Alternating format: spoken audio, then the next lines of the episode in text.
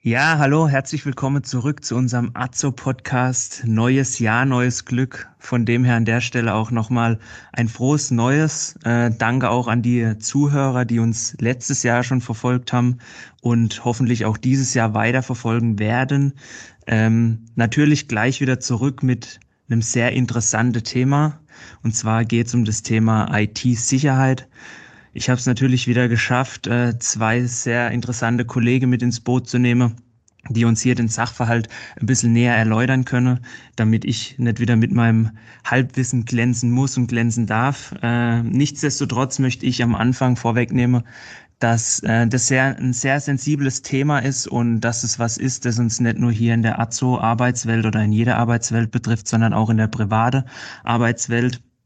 Ähm, ich denke, man kann es so ein bisschen auch mit dem Thema Coronavirus äh, vergleichen oder äh, als Beispiel nehmen. Ähm, da geht es einfach auch drum, wenn ich mehr unterwegs bin, was wir durch die Digitalisierung einfach sind, ähm, dann besteht auch die höhere Wahrscheinlichkeit, hier irgendwie betroffen zu sein, von einem Virus betroffen zu sein. Und ich glaube, wenn man das gesundheitlich sieht, was es für ein System natürlich dann auch in einer gewissen Art und Weise ist, sollte man das weitestgehend verhindern genug geredet jetzt am Anfang. Äh, ich begrüße erstmal die Kollegen. Ähm, da habe ich den Jörg Merker an meiner Seite und den Edward Riewe.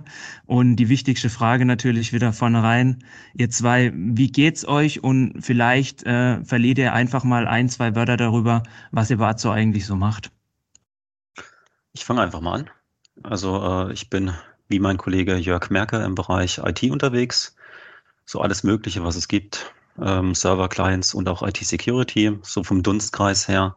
Und äh, habe auch ziemlich viel mit dem Thema IT-Security am Hut. Jo, ich bin auch wie der Edward seit einige Jahre bei Azo in der IT unterwegs und seit einiger Zeit als äh, Informationssicherheitsbeauftragter für die IT und Informationssicherheit zuständig.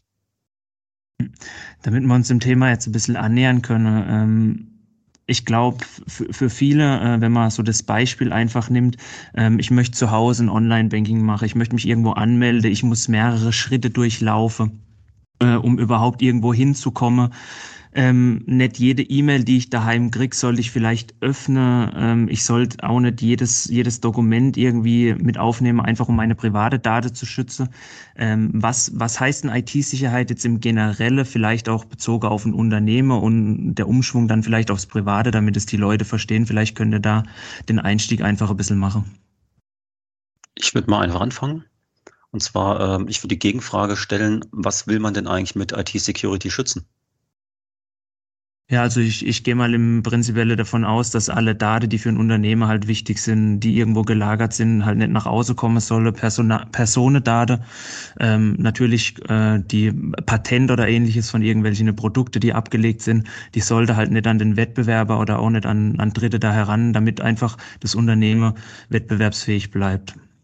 Genau, das ist der Punkt, wo das ganze Thema dann nämlich anfängt, nämlich die Absicherung von Daten wegen dem Zugriff zum Beispiel, dass nicht jeder an diese Daten rankommen darf. Wir reden ja nicht nur von personenbezogenen Daten, sondern auch von Patenten, Zeichnungen, kritischen Informationen etc.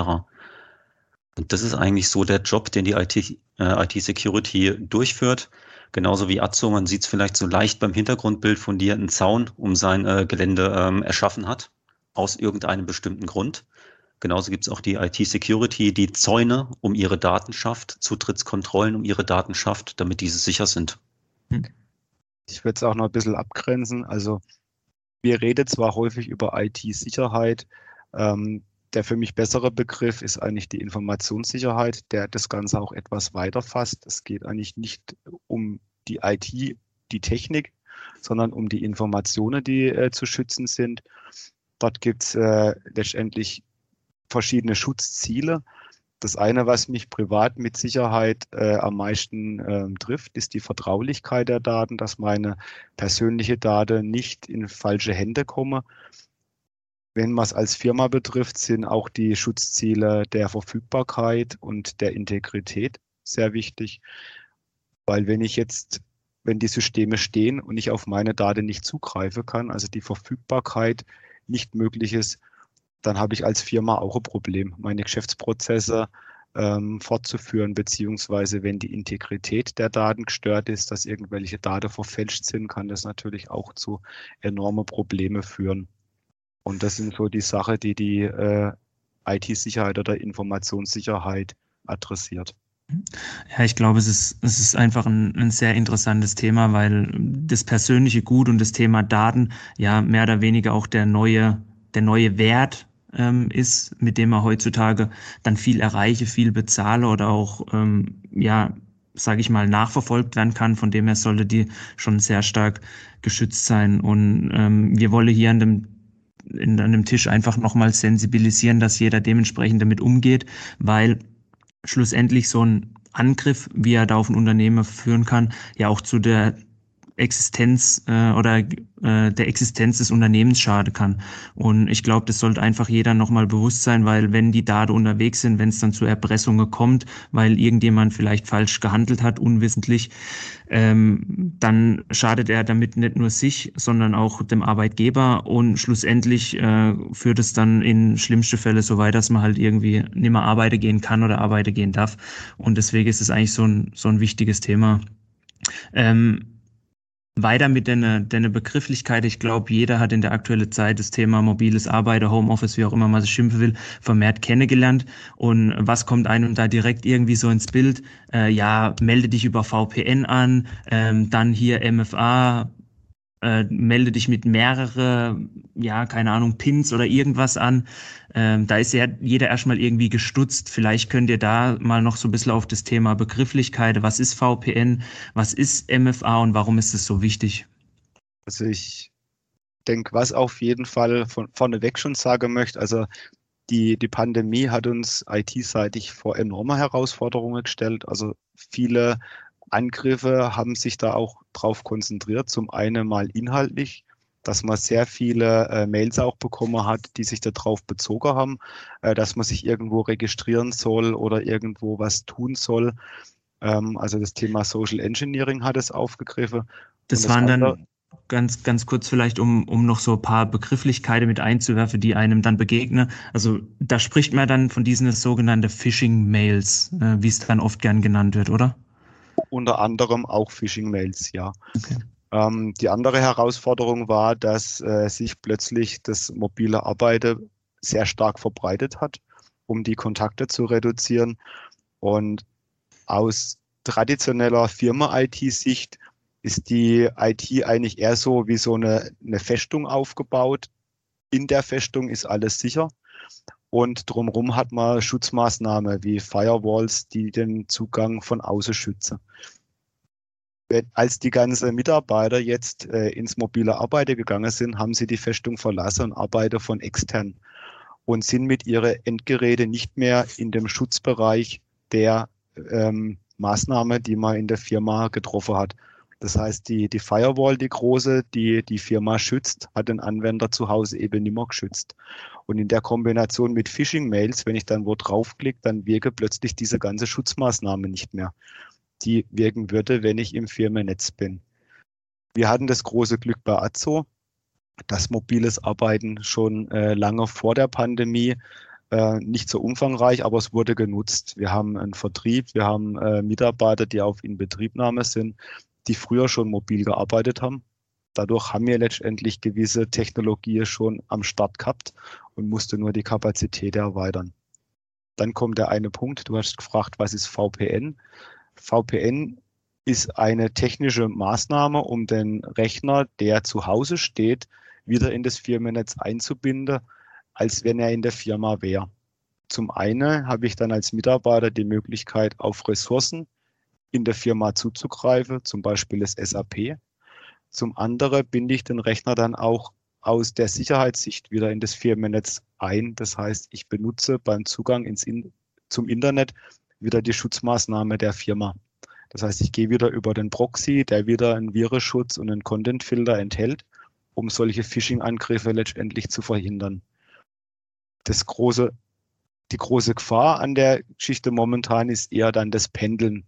Also wenn ich dann so mache ich es persönlich ja auch, um Ressource zu sparen, äh, meine Mails erstmal bearbeite morgens, bevor ich meinen VPN einschalte.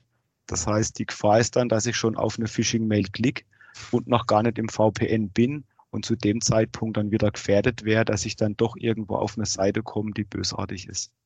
Wenn man das kann, zusammenfasst, ist es so, dass das VPN einfach die sichere Verbindung herstellt. Mhm. Du hast den Begriff Phishing-Mail gebracht. Das ist nämlich was ganz Interessantes. Das muss nicht zwingend im Kontext von VPN sein. Die Frage ist, was möchte ich überhaupt mit dem Phishing erreichen? Was ist der Unterschied zu einem Virus oder so etwas? Das Ziel von einem Phishing-Angriff ist, deine Anmeldedaten und dein eigentlich geheimes Passwort zu erbeuten. Indem ich dann, dann wahrscheinlich über irgendwelche ähm, ominöse Abfrage gefragt wird, wie ist dein Benutzername oder gib hier deinen Benutzername ein, gib hier deine, dein Passwort ja, ein. Das, so, so war es vielleicht früher so ominös. Mittlerweile ist es so perfekt gefälscht. Also wir hatten in der Vergangenheit einen Phishing-Angriff, der die Anmeldung am Azo-Portal vorgegaukelt hat komplett mit kopiertem Design. Also das war eins zu eins unsere Seite, die danach gebaut wurde. Und äh, das, was ich vorhin erzählt habe, äh, die, die, den Phishing-Angriff, den wir heute hatten, die haben die äh, Anmeldung von Microsoft, ähm, also diese, dieses Anmeldefenster, das dann kommt, wenn ich mich am Portal anmelde, auch perfekt nachgebaut. Also das ist nicht mehr zu erkennen, so wie es früher war, wo dann auch Rechtschreibfehler drin waren mhm. und äh, irgendwelches schlechtes Deutsch oder so, sondern das ist mittlerweile professionell nachgebaut. Da ist jetzt die Frage, wie kann man sich davor schützen, weil man möchte ja deine Anmeldedaten haben, dein Passwort. Mhm. Wenn ich das habe in Kombination mit dem VPN, kann ich mich dann als du, Lukas, im VPN anmelden. Und umso mehr VPN-Zugänge man verteilt, desto höher wird natürlich auch das Risiko eines Angriffs über den Weg. Also das heißt, Faktoren. das heißt, wobei wir, ja, wobei wir jetzt ja gerade ein bisschen abgeschweift sind. Das eine ist das, was ist die Konsequenz, wenn der Phishing-Angriff ähm, aktiv ist oder erfolgreich ist. Ähm, das, was ich vorher noch gemeint habe, in dem Zusammenhang mit VPN, ähm, weil das auf deine Frage ging, äh, der Unterschied oder was bedeutet das alles, wenn ich im VPN verbunden bin, dann kann ich mit Firmenmitteln dich schützen dass mhm. du praktisch auf so ein Phishing-Mail gar nicht reinfällst, weil unsere Sicherheitsmechanismen den Klick auf den Link abfangen. Wenn du jetzt nicht verbunden bist, dann bist du praktisch wie privat in deinem mhm. Netzwerk und wir können es nicht abfangen.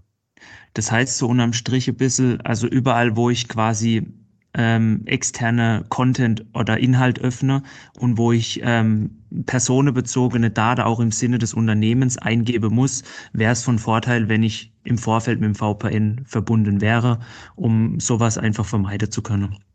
Stand heute wäre das genau so. Also wir, es gibt natürlich auch Möglichkeiten für dieses dezentrale Arbeiten, ähm, um den gleichen Schutz zu gewährleisten.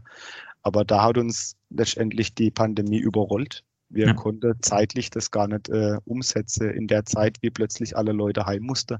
Das war die, die Schutzmaßnahme eins zu eins anpassen für mhm. das dezentrale Arbeiten.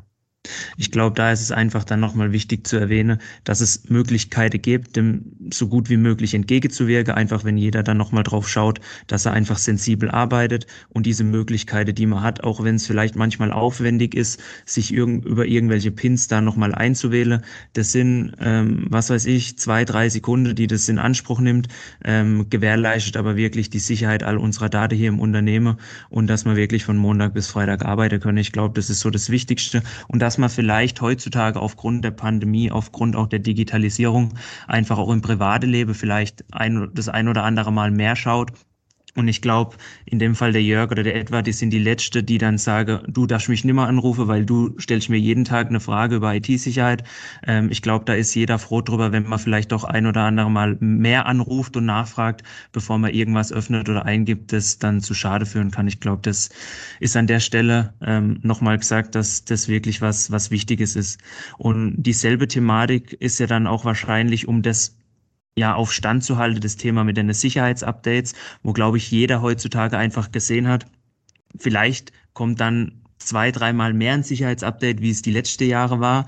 Und da muss ich halt dann öfter mal auf Aktualisieren klicke oder die Zeit mir nehme, weil einfach auch die Gefahr viel höher ist. Ich, ich glaube, das spielt da in, in einer Hand mit. Umso mehr Gefahr, umso höhere Sicherheit brauche ich und umso öfter muss ich natürlich danach schauen, dass ich da auch up to date bin. Das wird auch mit ein Grund sein, warum man vielleicht da jetzt häufiger damit ähm, konfrontiert wird. Das unterscheidet sich ein bisschen. Also das, was du gesagt hast, ist korrekt.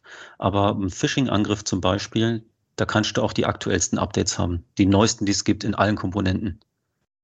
Wenn du die Daten trotzdem eingibst, was du dann tust im Falle so eines Angriffs, hast du verloren. Und da so ein, die Königsregel ist eigentlich, wenn ich jetzt zum Beispiel von, ich bin jetzt kein Kunde der Sparkasse, aber wenn ich eine E-Mail von der Sparkasse bekommen würde, änder bitte dein Passwort. Und ich mir sage, es könnte sein, dass es nötig ist, dann klicke ich nicht auf den Link, sondern ich öffne meinen Browser, gehe auf die originale Seite der Sparkasse und gucke dort. Und dieser Mechanismus allein, da fängt schon so viel ab, das glaubt man gar nicht. Hm. Ich denke, ich, ich würde jetzt gerne mal eingehen auf mehrere Sachen, die jetzt gerade gefallen sind. Also eines, was du gesagt hast, ist dieses äh, Awareness-Thema, also das Bewusstsein, was zu tun.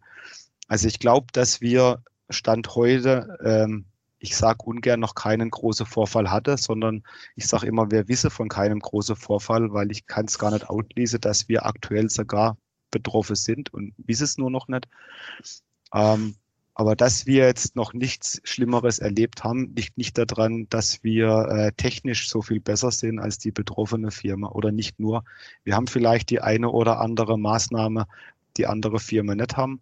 Wir haben vielleicht auch an der einen oder anderen Stelle Restriktionen, die andere Firmen nicht haben. Zum Beispiel, dass wir diese alte Word-Dokumente, .doc, äh, mittlerweile komplett blockieren. Ähm, was unangenehm ist, aber was einfach ein großes Angriffspotenzial ist für einen Angreifer. Ich denke, was uns ganz massiv unterscheidet von betroffenen Firmen, ist, dass wir schon unheimlich viel gemacht haben in Richtung Awareness. Also wir sehen das in der IT, wie viel Anfrage bei uns an, aufschlage, wo Anwender nicht auf irgendwas draufklicke, sondern frage, kannst du mal drüber schauen, ist es plausibel oder ist es eventuell gefährlich? Also das unterscheidet uns mit Sicherheit massiv und ist ein ganz wichtiger Baustein. Um auf das vom Edward zurückzukommen, IT-Sicherheit ist nicht ein Produkt, das man einfach kauft äh, und installiert und fertig. Ähm, der Bruce Schneier, so ein IT-Sicherheitsexperte, hat gesagt, äh, muss es sinngemäß wiedergeben, wer denkt, er kann äh, IT-Sicherheit mit dem Produkt erreichen, hat weder das Produkt noch die IT-Sicherheit verstanden. Äh, es ist immer eine Kombination, es sind technische Maßnahmen, wie zum Beispiel, dass man ähm, bekannte Sicherheitslücke schließt durch Updates an das Systeme, auch privat. Also wenn jetzt zum Beispiel jemanden Smartphone hat, dann wird ja auch immer wieder mal gesagt, ja, da sind irgendwelche Updates vorhanden. Das sollte man ernst nehmen, die sollte man auch installieren. Das sind die technische Maßnahmen und dann aber auch diese persönliche Maßnahme zur Hinterfrage. Also wenn ich jetzt zum Beispiel in der Firma äh, eine Mitteilung kriege, dass äh, ein Paket, das waren viele Phishing-Mails von DHL zum Beispiel, dass ein Paket gekommen ist, dann muss ich mich fragen, ich bin ja eigentlich in der Buchhaltung kriege ich üblicherweise Sendungsbenachrichtigungen? Also dann schon hier eine Frage, ist, kann, ist es bei mir überhaupt richtig?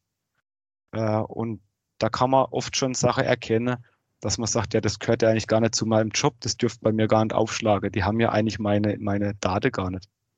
Hm. Das DHL oder äh, wenn jetzt ein Dienstleister die Telekom anruft zum Beispiel, ja, ist das überhaupt jetzt mein Job? Können die überhaupt wissen, dass ich bei Azo arbeite?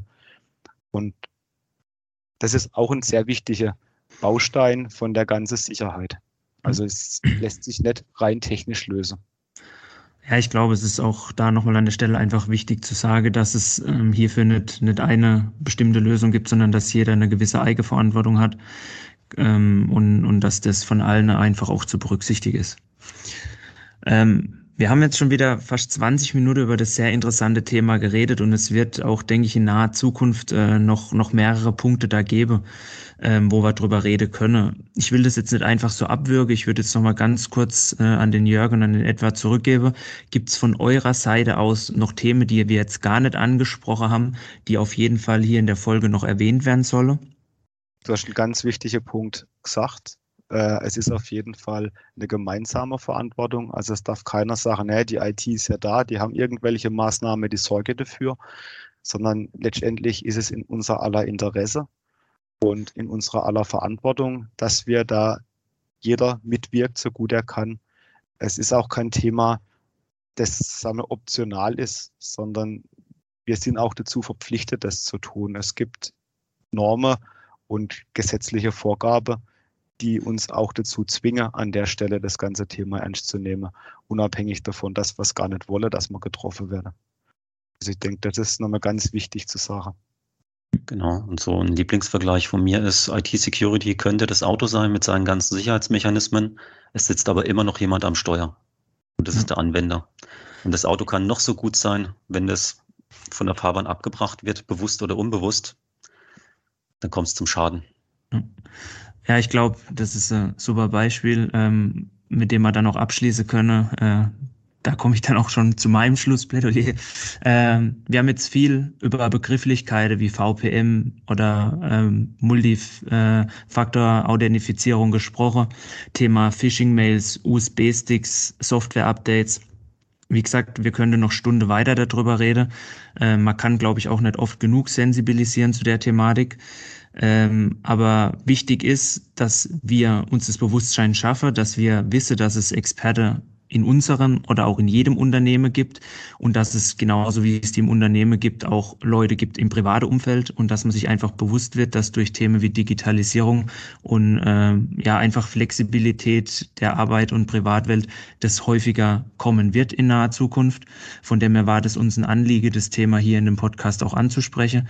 Wie gesagt, für die Leute bei Azo ist es natürlich der kürzeste Schritt, da auch mal auf uns ähm, oder auch auf den Jörg und auf den Etwa zuzugehen, wenn es da noch noch Frage gibt.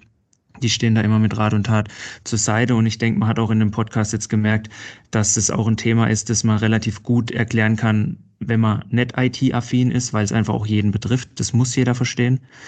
Und mit dem Punkt würde ich dann auch schon abschließen. An der Stelle erstmal vielen herzlichen Dank an euch zwei, äh, dass ihr mir da weitergeholfen habt oder uns weitergeholfen habt, das Thema zu verstehen und die Folge da mit mir betreut habt. Also wie gesagt, vielen herzlichen Dank. Und ähm, wir werden weiterhin dranbleiben mit dem Thema Podcast. Äh, wir werden weiterhin auch unserem Veröffentlichungszyklus da treu bleiben. Ähm, es werden weitere spannende Folgen kommen.